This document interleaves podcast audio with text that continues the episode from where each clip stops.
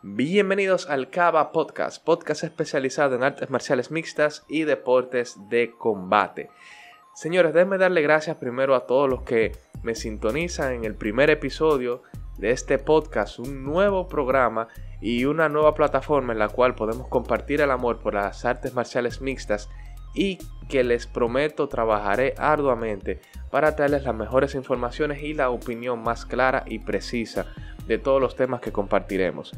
La primera noticia que veremos, y es la más importante al momento en el que grabo este programa, es la bomba que lanzó la UFC con el anuncio de la pelea entre Cyril Gain y Derek Lewis, programada para el 7 de agosto en UFC 265. A ver, no es tanto la pelea.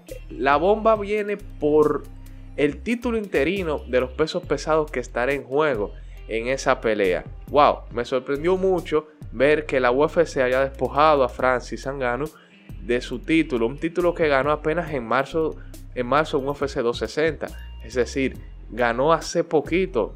De marzo acá van marzo, bueno, abril, mayo, junio, tres meses y algo, que pienso no es tiempo suficiente para haberle dicho al camerunés, bueno, no quieres pelear, lo siento, hacemos un título interino.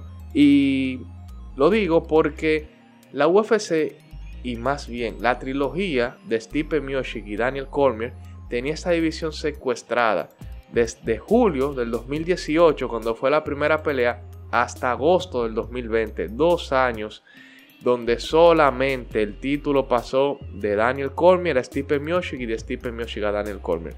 Es increíble cómo la UFC a ellos sí les deja durar todo el tiempo del mundo para defender su título. Sin embargo, a Francis de inmediato se lo quitan, o más bien, no se lo quitan.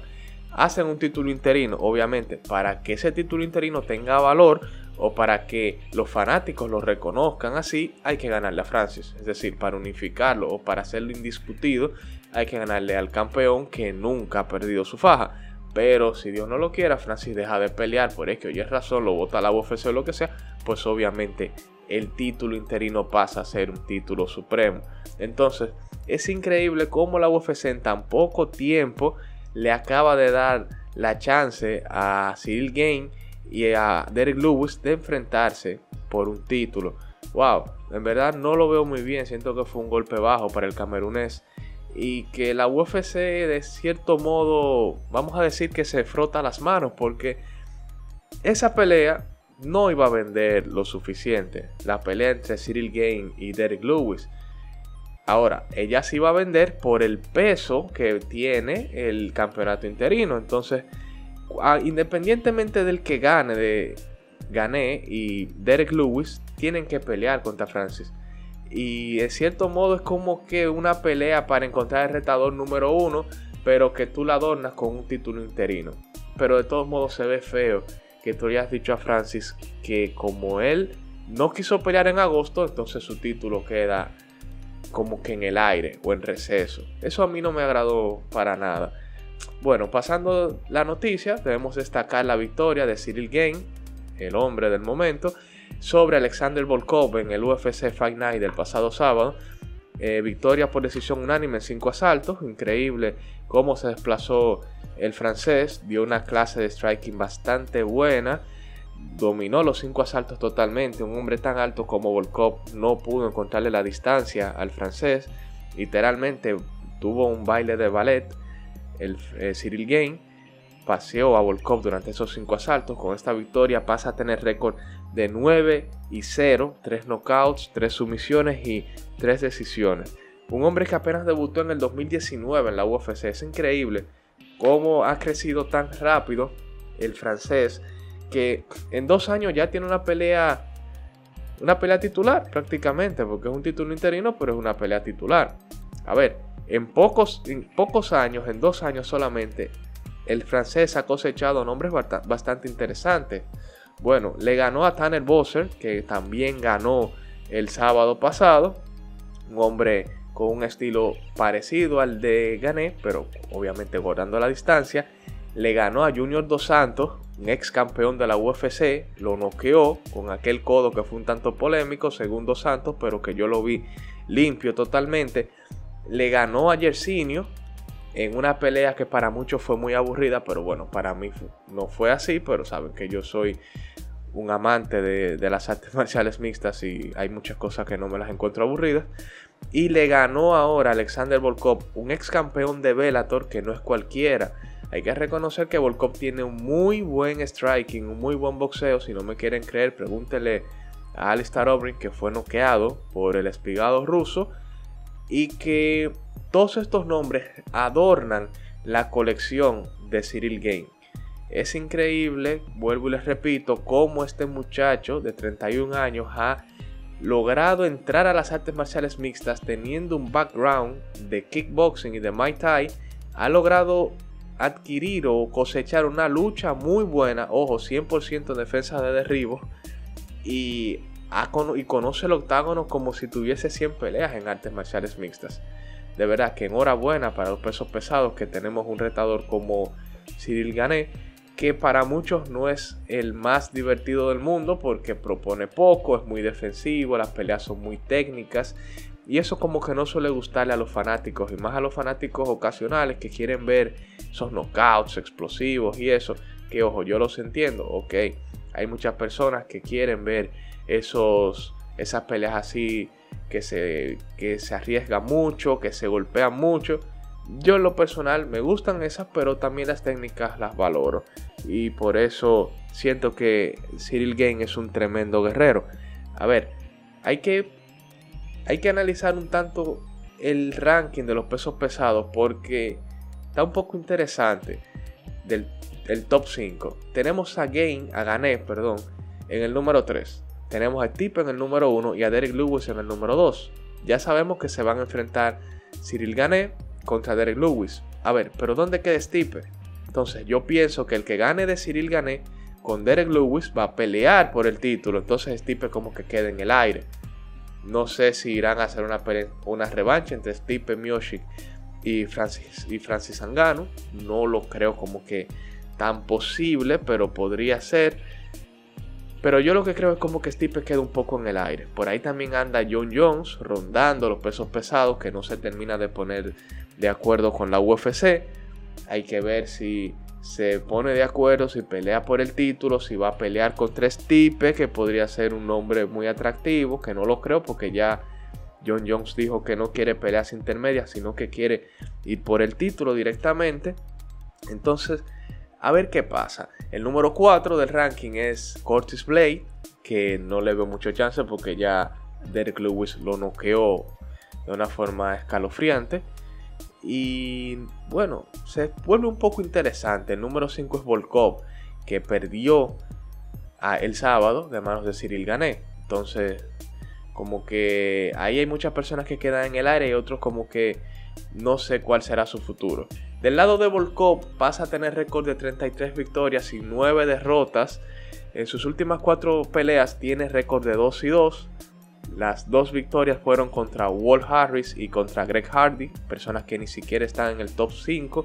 Y las dos derrotas fueron contra Cyril Gané y contra Curtis Blade. Curtis Blade número 4, Cyril Gané número 3. Entonces como que eso congela un poco ahí al ruso, que no se sabe para dónde vaya.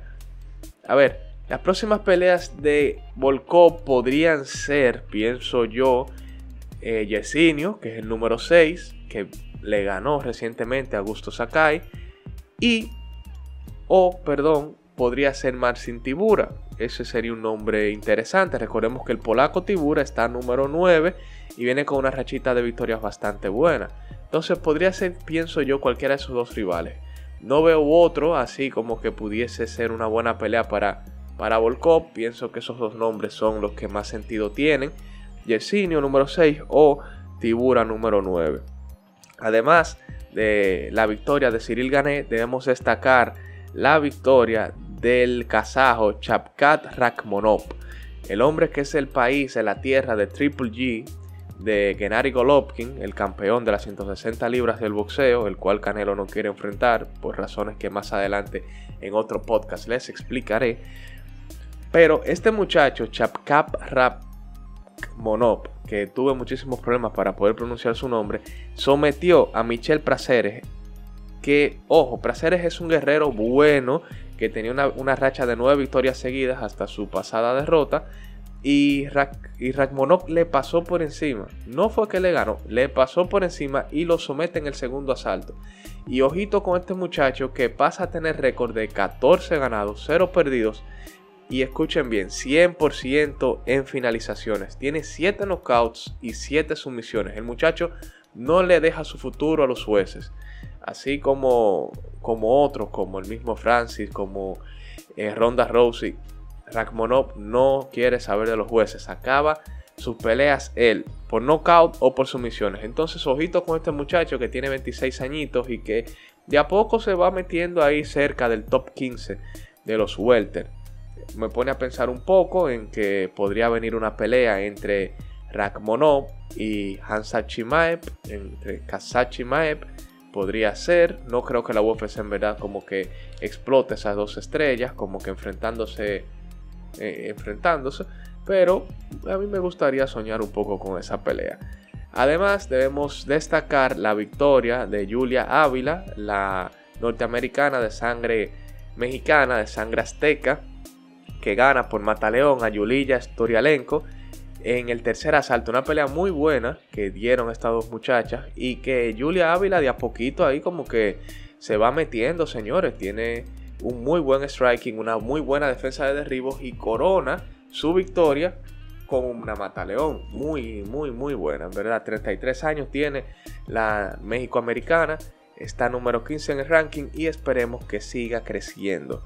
Aparte, en PFL podemos citar la derrota que sufrió Anthony Perry nuevamente por decisión dividida. Señores, Perry está pasando una racha muy, muy mala, muy fea en su carrera.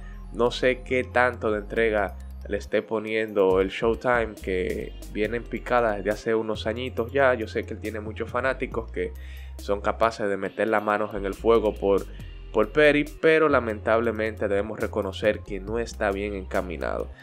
En lo personal, Perry me gustaba mucho antes, pero luego de ver como que su poca dedicación, como que pasó a ser de los que no me gustan del tanto. Pero como les dije, respeto mucho a sus seguidores, que sé que tiene muchos porque me lo han expresado en la página de Instagram. Así que, señores, bueno, cuidadito con el pobre Anthony Perry.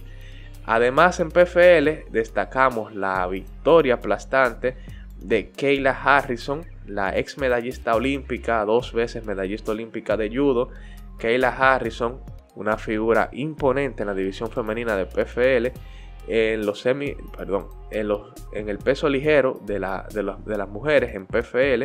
Ojito que esta división no la tiene la UFC, pero que sí la tiene PFL. Kayla Harrison le pasó por encima a Cindy Dandois, una muchacha que yo nunca la había escuchado en mi vida, pero que se notó la diferencia de niveles que había Harrison le pasó por encima con ese tonelaje que tiene y le aplicó un ámbar en el primer asalto para ganarle la pelea y así sumar 6 puntos en el sistema de PFL que más adelante también les explicaré cómo funciona. Además en Bellator tenemos nuevo campeón interino del peso pesado Valentín Moldavsky, otro discípulo de Fedor Emelianenko se corona como campeón interino del peso pesado. Señores, los discípulos de, de Fedor están tomando Velator por asalto. Recordemos que Vadim Nenkov es el campeón de los semipesados y ahora Valentín Moldavsky acaba de coronarse como campeón interino.